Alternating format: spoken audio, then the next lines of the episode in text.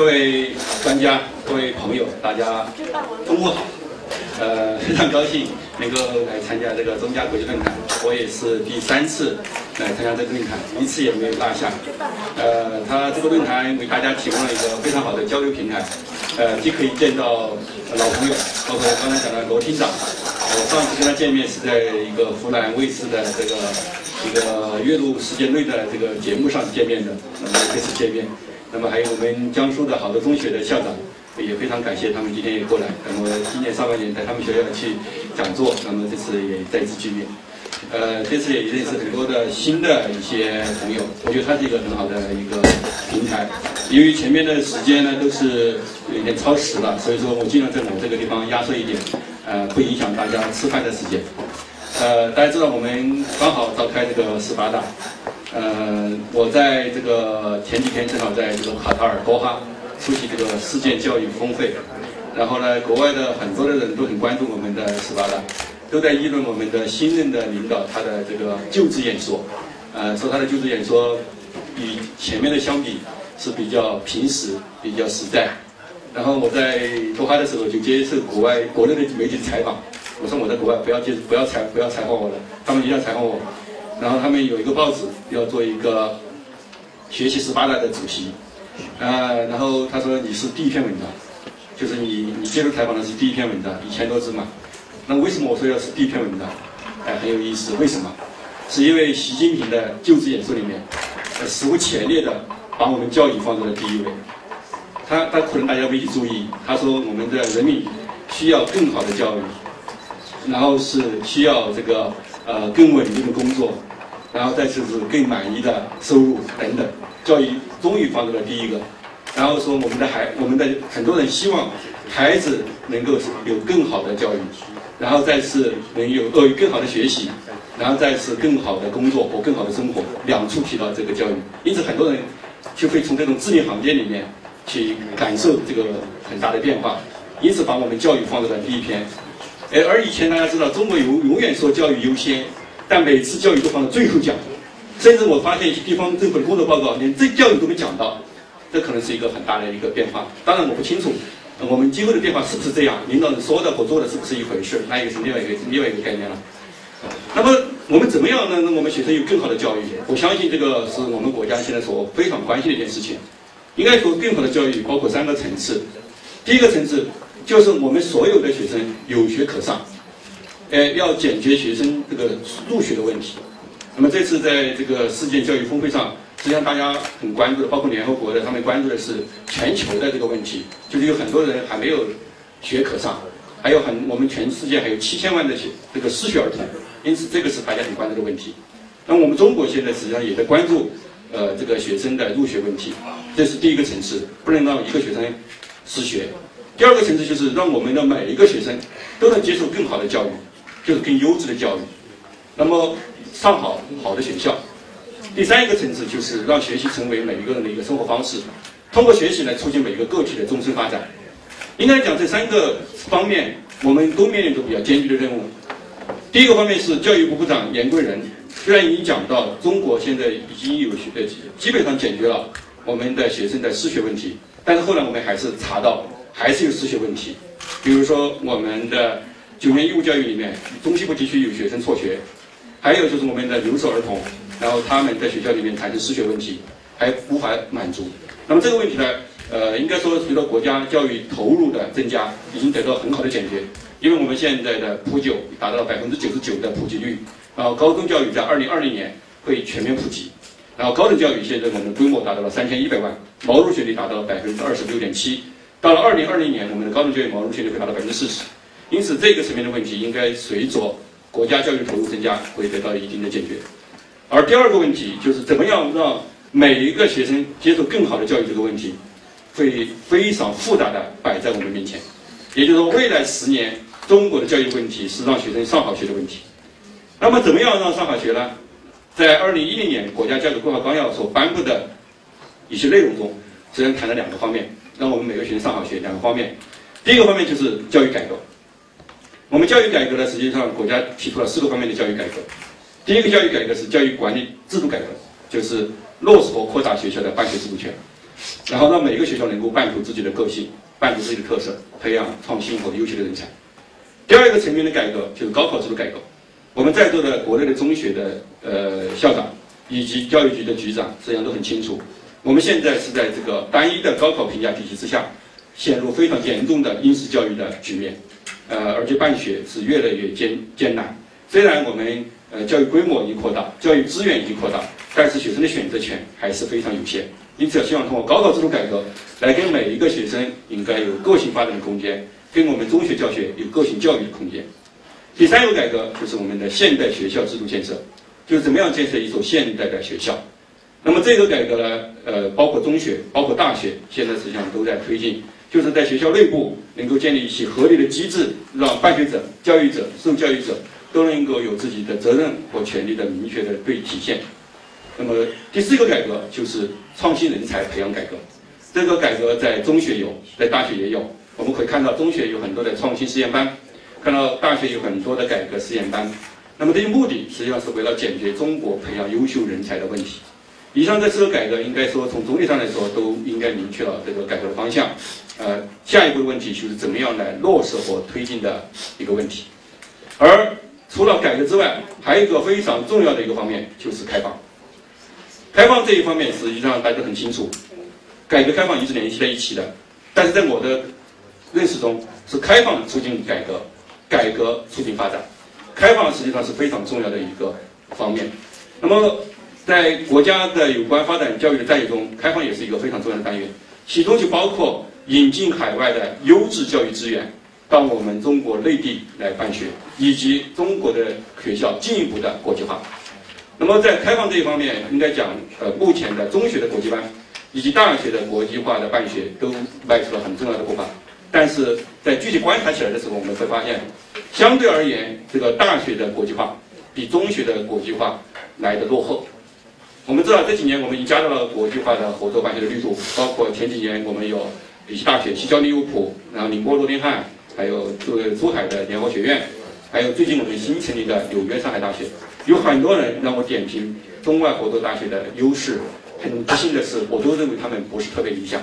当然，提校长对我都很有意见，但是他们也说不出理由来反对我的意见。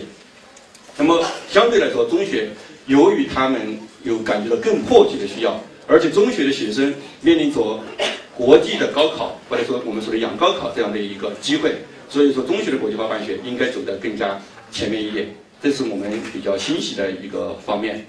那么在具体落实和推进这个。呃，我们的改革和开放过程，呃，过程之中面临着问题是比较多的。但是我觉得，通过这种国际化的合作，它实际上可以对我们中国教育产生以下四个方面的很大的推动。这也是我们现在要让学生上好学一个非常重要的方面。第一个方面是，它可以带来全新的教育理念。呃，刚才我们罗厅长还有几位这个呃国呃加拿大的教育局的官员都建设了这个一些国际化的一些理念。实际上，我们可以看到这些理念是在最近这几年不断的在中国内地开始这个就是推广、开始传播的。在过去，我们对优秀学生的评价是不一样的。大家知道，我们这个这几年出现了很多冷暴力事件，报纸上报道很多。比如说，我们说跟学生戴绿领巾，还有跟学生穿红校服，还有这个学校里面跟学生排分数、排成绩。在以前，我们不会认为这是问题。但今天我们认为是问题了，为什么？我们的观念发生变化。我们认为教育不是为了把学生比拼出一个高低来，教育是为了让每一个学生获得终身发展。教育关注的是每个个体的解放。所以说，我们就反对把学生分出优生和差生的这种做法。前不久有个地方有个学校把这个学生的这个三道杠取消了，然后后来他们推出个新的做法，在学校里面给学生授予军衔，从士兵到将军。他们说这是个创新，然后被我很批一顿。这种显然是一种严重的以创新的名义的倒退，这种这种骨子里面是一个非常严重的等级思想，而且比以前的等级思想还厉害。以前只有三道杠，现在变成了九个军衔，这显然是一个有问题。那么这个是一个方面。随着这种开放的程度的加大，国际合作的加大，我们会发现，我们以前的很多的教育理念，本以为是正确的，实际上是非常荒谬的。本以为我们走在一个。非常好的道路上，实际上我们会发现，我们在走在反教育的道路上，便是越做越下去，越是反对教育。所以说这个我觉得这一点是国际合作和开放，它可能给我们带来的一个转变，就是我们要知道全新的教育理念，这个对我们来说非常重要。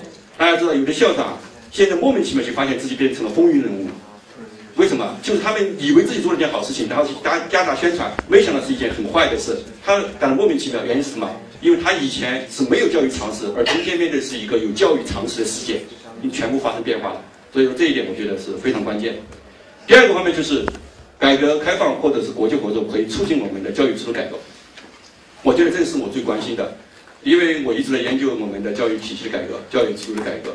这个我觉得是涉及到我们教育制度的命脉所在，包括谈到的刚刚谈到的我们的教育的改革，呃，就是这个方面，就是为了改革我们的这种基本的制度。我为什么对这个大学，尤其是国际化的大学的合作很不很不满意？原因是。我国采取的这个中外合作办学的模式是错误的。我认为不应该是把国外大学引进进来，再跟中国内地的一所大学合作办一所不伦不类的学校。这些学校可能会办出不错的质量，但是对中国内地的教育改革促进不大。他办出好的质量是很应该的。为什么？他的学费是六万块钱一年，我们北大的学费才五千块钱，十二倍的学费你办不出一所相轨上样的学校，谁来去读你这个学校？但是你对我们教育制度的改革起了什么作用呢？我们要问一个大的问题。我前几天就跟一个中央合作办学校长在一起，我说你可以说你有好的师资，因为你可以用钱去聘，也可以有教材，也可以引进。但是我请问你，你对中国教育的改革有触动吗？他说很大。我说大在什么地方？他一笑。我说你请你说呀。他说不出来。这就是我们非常现实的问题。如果我们教育制度不改，那我们培养不出优秀人才。我们三千一百万的高等教育的学生人数从哪儿？去获得更好的教育，对不对？这是一个很简单、很很现实的问题。因此，我们希望是通过制度改革。而这次我到这个卡塔尔去，前几天写了一篇文章。他们这个卡塔尔现在它是一个暴发户，因为他以前是没钱的，九十年代有钱。他们作为暴发户想到的，如果我石油没有了，今后我怎么办？因此要发展一流教育。他发展一流教育怎么办？直接把海外大学引进在卡塔尔办分校，完全就是采用他们的模式。这是一个非常开放的一个心态，就是你过来。而且他在学校里面提供非常提供非常优秀的一个环境。他现在已经在过去十年里面引进了九所世界一流的大学，在他办办学校。但是中国在过去十年里面到现在为止只引进了三所学校，而且过来都是办合作办学。可想而知，我们的进度或者说我们的这个开放的心态是非常不够的。因而且那个国家是相对来说它需要有钱，但是文化的落后是完全我们所不会想象。它以前就是一个非常贫穷的一个沙漠地带，但是我们中国呢？因此这一方面制度的改革是非常重要。因此，中外合作办学我觉得很重要的一点是会带动我们中国的教育制度改革，这个是非常关键。希望更大的开放来促进更大的改革。第三一个就是通过中外合作办学能够带来我们的非常重要的师资队伍的变化。我们这个大家知道，虽然现在有的学校办国际班，但国际班有些时候师资是来自什么地方？师资肯定还是有国外的，更多还是本土的。那都。这种本土的教师参与这种国际化的过程，我认为他就是在学习先进的国际的教育理念的过程。当我们这种中外合作规模的办扩大之后，我们可能更多的教师能够通过这样的中外合作办学体系得到很大的培训，今后他回到我们的教育体系里面来，或多或少他有新理念。大家知道我们现在国家也在做一个教育培训，我知道各个教育局局长现在最不这个并不缺教育培训的钱，但是其实很多时候把我们的老师可能送到国外去培训短期的三个月、一个月。但是说句心里话，很多过去去的那个地方是的，并没有真正的把所谓访问学者去变成了游学，就是旅游学者，就像我们中国很多学生去游学变成旅游一样。所以说，真正的要培养我们学生，他还是要第一线的、非常实在的，让他有实践的这样的一个过程，然后培养出他们的这种国际化的素养。大家知道，千万不要以为国际化就是能够会英语，千万不要以为国际化我到国外去国际化，不是这样。国际化是有国际的视野。国际的这个心态，什么叫国际视野？我们每个人平等，我们每个人追求自由，我们每个人追求的是个性的解放。有了这种视野，你就是国际化的视野。如果你到国外去了，有那些语言，但是你是狭隘的，你是封闭的，你没有世界公民的意识，你没有独立性，你没有自由的精神，你照样还是本土的，或者说根本就谈不上一个合格的公民。这个是我觉得是非常关键和非常重要的。而这个实际上，我觉得在国家合作过程中，我们这方面是可以得到很大的。一个培养能够提高我们教师的这个素养。最后一个很重要的就是国际化合作办学，它能够跟我们学生带来更多的选择机会。这个选择机会对我们来说是非常重要的。今天中国的教育，我觉得既有希望也没有希望。所谓有希望，是在于我们中国的国家领导人开始真正的重视教育，因此教育投入是在增加。同时，我们可以看到，开我们教育的选择开始变得多元，我们教育的整个的大门打开了。也就是说，我们的学生，即便以中国的这种目前的教育制度可能有问题，教育质量不能提高，但是我有一条门打开了，我可以到国外去接受教育。而这个多元的选择，就跟我们很多学生他的多元的学习提供了一个机会。因此，我觉得这是有希望的。而且更重要的是，这样的一个开放，反过来它可以倒逼我们的改革。我觉得现在可能有的我们一直说倒逼，但是到现在为止还没逼出国内的改革来。但是我觉得，如果规模扩大了，更多的人进入了捐到出国留学，反过来这种新的机制肯定就必须启动，你不启动肯定是没有办法的。而但是没有希望的一方面是什么呢？就是我们会感觉到，就是说能够接受国外教育的人，能够出国留学的人，哪怕规模很现在已经是三十多万，但是在我们学生中总归还是少数，总归是不大的。因此呢，更多的学生可能几千万的学生，几还是在中国这个教育体系之下，大家还是按照原有的思路再去学习，这是一个。再一个就是有很多人就会感觉到，我我们教育其实是还是一个功利性的工具。我只要通过这个工具去升学了，我能找到一个工作就好了。我并不关注我自己的全面发展，所以说可能是一个问题。但是我觉得这两个方面实际上是互相的牵制的，互相的影响的。如果说我们有更多的人、更多的学校去了解了国际的教育，打开自己的心扉，然后接受这种新的教育理念的影响，那么反过来我们可以带动我们更多的人有这种全新的理想。而且，我认为有一点特别有意思的是什么？是我们的受教育的改变会促进我们教育的根本的改变。在那个那个会议上，有一个英国的著名的主持人跟我出了这个一个难题，实际上他带带有政治问题的。他讲的什么东西？说现在全球都在推进这个教育的这个开放，然后现在互联网技术也带来了海量的教育信息，我们云技术。他说：“他就问我，中国政府面对这种云端的这个信息怎么办？这样的话，不是会发现，万一批学生接受这种思想、接受这种内容之后，他怎么去怎么面对这个问题？那我就告诉他，我们现在政府实际上已经开始做好这种，开始面对这种转变。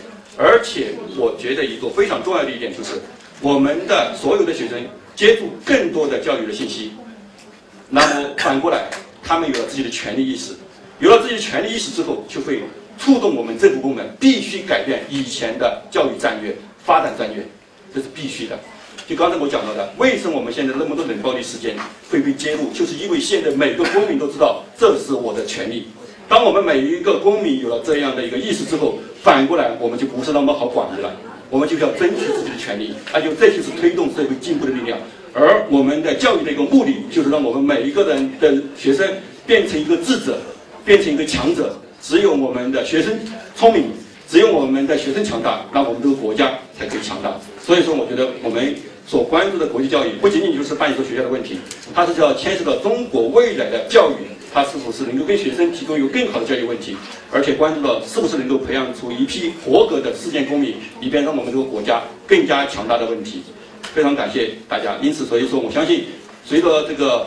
呃，国家活动增加，我们明年可能这个还有第四届、第五届，更多的人会更难，更加入到这里面来。而且我也看到我们这样的一个规模实际上在不断的扩大。而以前我们可能只是一个小规模的，呃，只是少数人参加。而现在我们可以看到，从我们的教师到学校的领导，到我们教育部的官员，甚至教育部门的官员，甚至是我们的地方政府的首脑，都来参加这样的会议。但我相信这样的。合作不但可以推进我们的国际办学，而且更重要的是会给我们整个中国教育的改革带来一片春天。我相信这一天迟早会到来。谢谢大家。